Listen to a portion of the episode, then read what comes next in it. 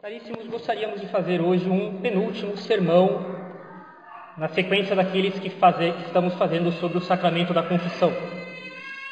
Nós falamos nas últimas vezes sobre a preparação da matéria da confissão.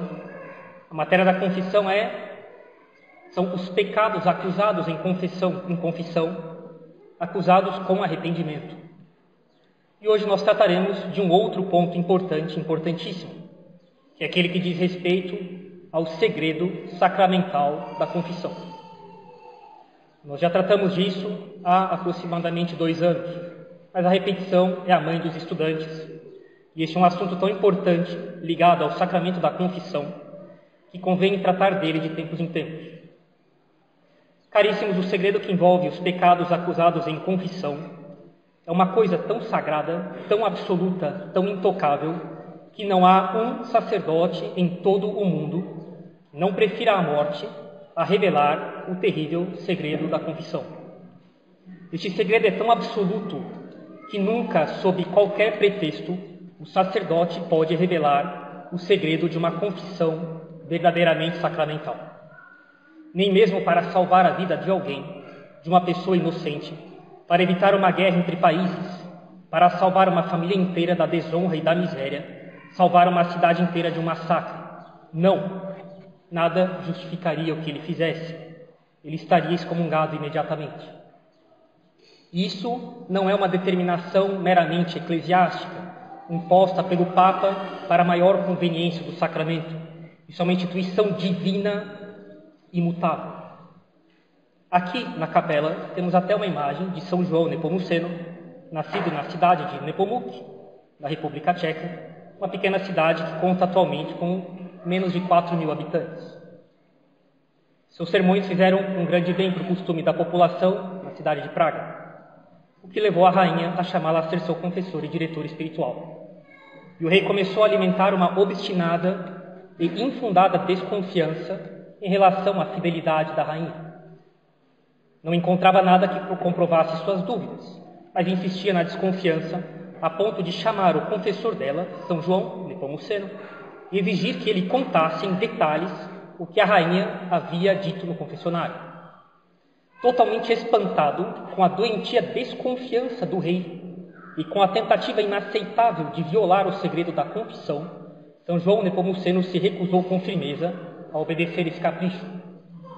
Completamente descontrolado, o rei mandou que o torturassem brutalmente, mas ele, suportando os sofrimentos pavorosos, se manteve irredutível e sua postura só aumentou o ódio do rei.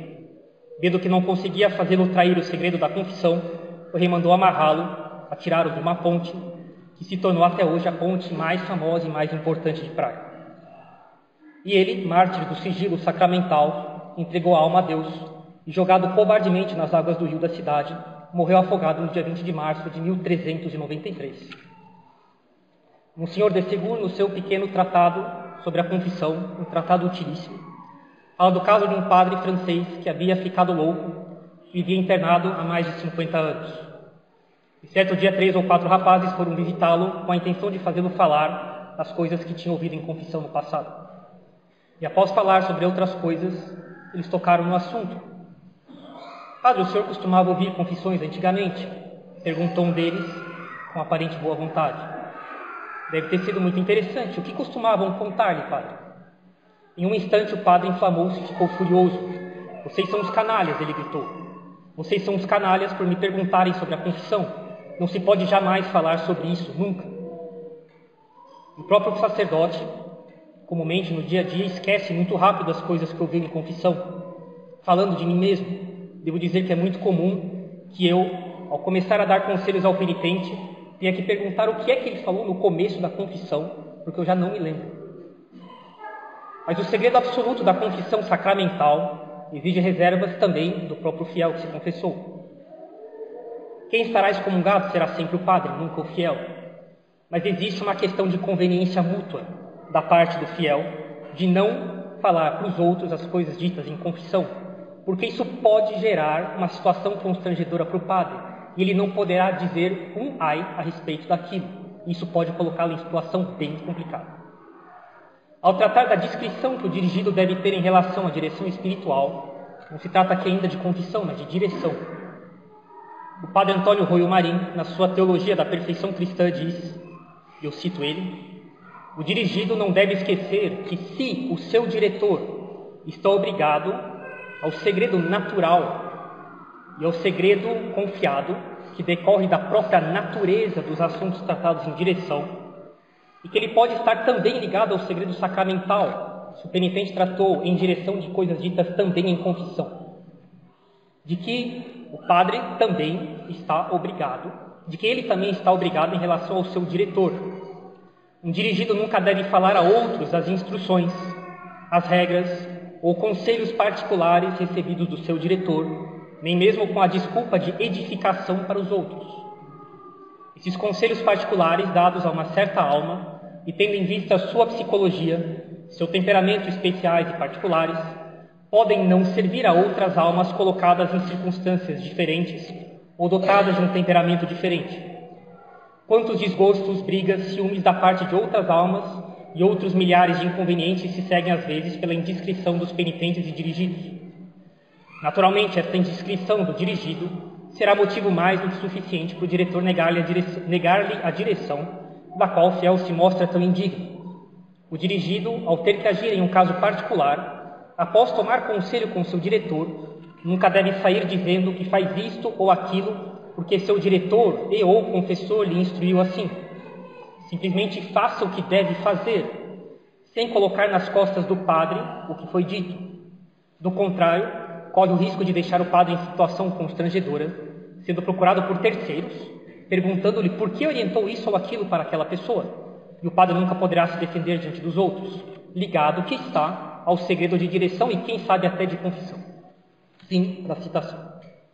Nessa mesma obra, o padre Rui Marim diz ainda a respeito de uma eventual direção espiritual feita por carta. Que o dirigido nunca escreva uma única linha que toque em questões de sigilo sacramental. Se receber, se o padre receber confidências neste sentido por parte do dirigido, rasgue imediatamente a carta e o proíba severamente de fazê-lo novamente sob pena de, no ato, abandonar a direção. Não admita desculpas neste ponto, mesmo com base e permissão expressa da própria carta. Tem muitos inconvenientes. Caríssimos, isso é muito sério. Todos os livros que tratam sobre confissão falam claramente da obrigação que os fiéis têm de jamais, jamais, jamais falar para outra pessoa o que recebeu de instrução da boca de um padre em confissão. A conduta de todo e qualquer fiel sempre deve ser a seguinte: simplesmente faça o que deve fazer, sem se referir ao padre com quem teve direção, pior ainda se foi um padre com quem se confessou. Não se diz, o padre me disse para fazer isso, o padre me mandou aquilo. Não, faça e ponto. Não se coloca a responsabilidade sobre o padre quando a orientação foi dada em direção e ainda pior em confissão. E ainda nessa questão, outra questão importante, nós já falamos, mas é bom repetir, deve ser considerada atualmente. Tem crescido o número de instruções emitidas por padres e bispos em muitas dioceses a respeito do uso de celulares na confissão no dia 27 de março de 2020, o bispo responsável pela liturgia na Conferência Episcopal dos Bispos dos Estados Unidos, o arcebispo Leonard Blair, da Arquidiocese de Hartford, escreveu, eu cito, Além disso, nas presentes circunstâncias da pandemia do coronavírus, os telefones celulares não devem ser usados nem mesmo para amplificar a voz do penitente para o seu confessor, apesar da distância. As ameaças atuais contra o sigilo de confissão também levantam questões sobre as informações dos telefones celulares. Fim da citação dele. O arcebispo Leonard Blair explicou aos bispos americanos que estas questões foram encaminhadas ao núncio apostólico nos Estados Unidos e o núncio consultou o arcebispo Arthur Roche, secretário da Congregação para o Culto Divino e dos Sacramentos do Vaticano, que respondeu essas perguntas feitas pelo arcebispo Leonard Blair aos demais bispos americanos. Ele, Dom Leonard Blair, arcebispo de Hartford, foi informado pelo secretário da Congregação para o Culto Divino na época que usar um telefone celular para o sacramento da confissão representa uma ameaça contra o segredo da confissão. E o bispo William McKnight, da Diocese de Jefferson City, em um decreto publicado no dia 1 de abril de 2020 também, afirma que ameaças atuais contra o sigilo da confissão também levantam dúvidas sobre as informações nos telefones celulares.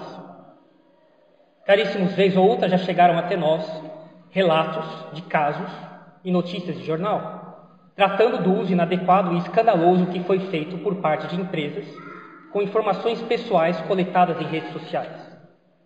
Tem crescido o número de sacerdotes que pedem para que não se usem celulares na confissão, que nem mesmo sejam levados junto consigo em confissão. Um padre dominicano, Ezra Sullivan, professor de teologia moral na Pontifícia Universidade de São Tomás de Aquino, Angélico, de Roma, afirma que o penitente tem o dever de desligar o microfone do seu celular. O padre Jorge Raja, sacerdote da paróquia maronita de Santo Antônio de Pádua, em Cincinnati, nos Estados Unidos, diz que quando um padre exerce seu ministério no confessionário, o lugar do seu telefone é na gaveta da sacristia, no modo silencioso. Bem, aqui na capela, todos os padres nunca estão com celulares no confessionário, para as confissões os celulares ficam sempre bem longe do padre. E aqui, dentre as instruções que estão constantemente fixadas ao lado das portas da capela, uma delas pede que sejam evitados os celulares também na confissão. O padre Carlos Ensina publicou um livro uma vez chamado Como, Quando e Como Recorrer à Penitenciária Apostólica, publicado pela editora do Vaticano em 2011. A penitenciária apostólica se ocupa de casos particulares de foro interno, dentre eles problemas de confissão. E ele coloca a seguinte questão na sua obra, na página 23, no número 30. Bem, senhor outra época. Podem ser usados fax ou internet para enviar um recurso à penitenciária apostólica? A essa pergunta ele responde: uma vez que se trata de matéria frequentemente protegida pelo sigilo sacramental, coisas, coisas levadas até a penitenciária apostólica. Algumas coisas podem não ser de confissão, mas frequentemente é de confissão, aí estarão certamente protegidas pelo sigilo sacramental. Não se utilizam meios eletrônicos como internet ou fax se mantém, nós julgamos que a carta, omitindo o nome e qualquer identificação do penitente, simplesmente expondo o caso, garante melhor a tutela do segredo nessa matéria que tem a ver com a consciência do fiel. Bem, essas e outras orientações episcopais e sacerdotais, emanadas de teólogos competentes e prudentes nessas questões, acabam implicando ainda que um fiel jamais deve escrever nada, sobretudo em mensagem de celular, que toque minimamente em questões de confissões, sejam confissões passadas, sejam confissões a serem feitas. Qualquer coisa minimamente relacionada ao sacramento da confissão deve ser tratada diretamente com o padre em pessoa, não por meio de mensagens. O fiel precisa se confessar, então que vá procurar o padre pessoalmente, nos horários anunciados publicamente, que são do conhecimento de todos na sua paróquia. Aqui na capela sempre há confissões em todas as missas.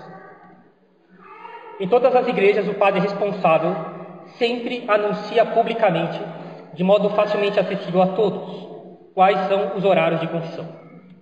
O padre estará lá para atender seus filhos. O que é dito nessas instruções que citamos, do padre Rui Marinho, do padre Carlos Ensina, sobre cartas e internet no âmbito de questões de confissão, valem também e incalculavelmente mais no que diz respeito ao uso de celulares. Como diz o padre Rui Marim para as cartas, isso vale muito mais para celulares, tem muitos inconvenientes.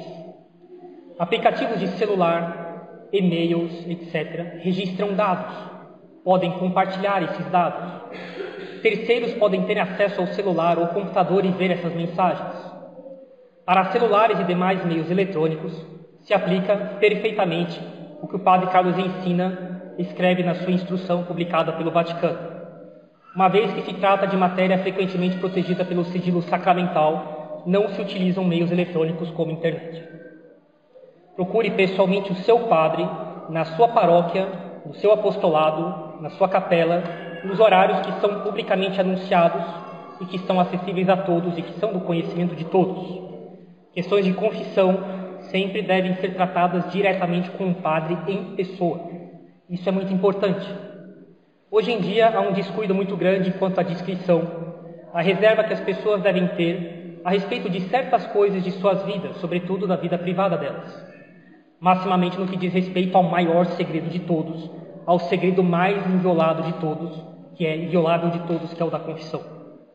Por causa do modo de funcionamento, do modo como as pessoas usam as redes sociais, há uma perda grande da noção de privacidade e de segredo nas pessoas hoje em dia. É necessário saber que há coisas que são absolutamente intocáveis e uma delas é o que foi dito ao padre numa verdadeira confissão. Ou que se pretende falar para o padre em confissão. A facilidade de comunicação mútua que o celular nos dá hoje em dia não deve nos levar a perder esse senso de segredo e de privacidade. Todos aqueles que viveram sua juventude quando os celulares ainda não faziam parte do nosso cotidiano lembrarão facilmente de que quando queríamos falar com o padre, ligávamos na paróquia. Perguntávamos se o padre estaria lá naquela manhã, ou naquela tarde, ou no dia seguinte, ou em tal horário, ou até que horas, que acertávamos de falar com ele sem dar maiores detalhes. Se for necessário falar com seu padre sobre confissão, sobre algo dito em confissão, marque um horário com ele, sem dar maiores informações, e as coisas se encaminharão na conversa pessoalmente. Guardar o senso da discrição e do segredo é algo fundamental para qualquer sociedade. Há comportamentos nas redes sociais que fogem bastante do normal, que se fossem realizados na vida real seriam bem desordenados. Saia por aí mostrando na rua foto das coisas que você fez hoje de manhã, do que saiu comendo, das coisas que você pensa.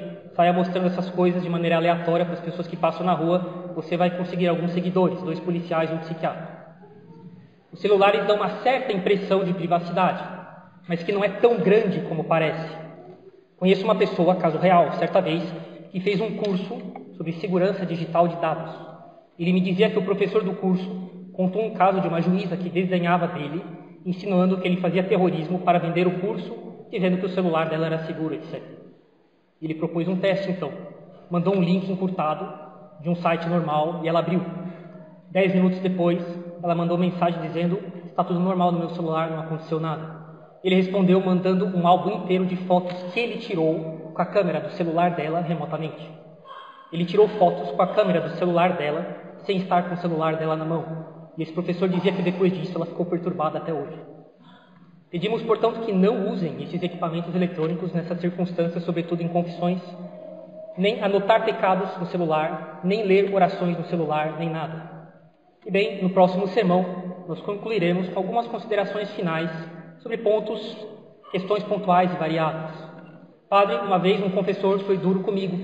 Depois disso, fiquei com medo de me confessar, pelo menos com ele. Padre, tenho vergonha de me confessar com um padre que me conhece. Ele vai passar a não gostar mais de mim, irá mudar seu comportamento comigo e outras coisas do gênero. E veremos o que pensar dessas coisas e como lidar com elas. Em nome do Pai, do Filho e do Espírito Santo. Amém.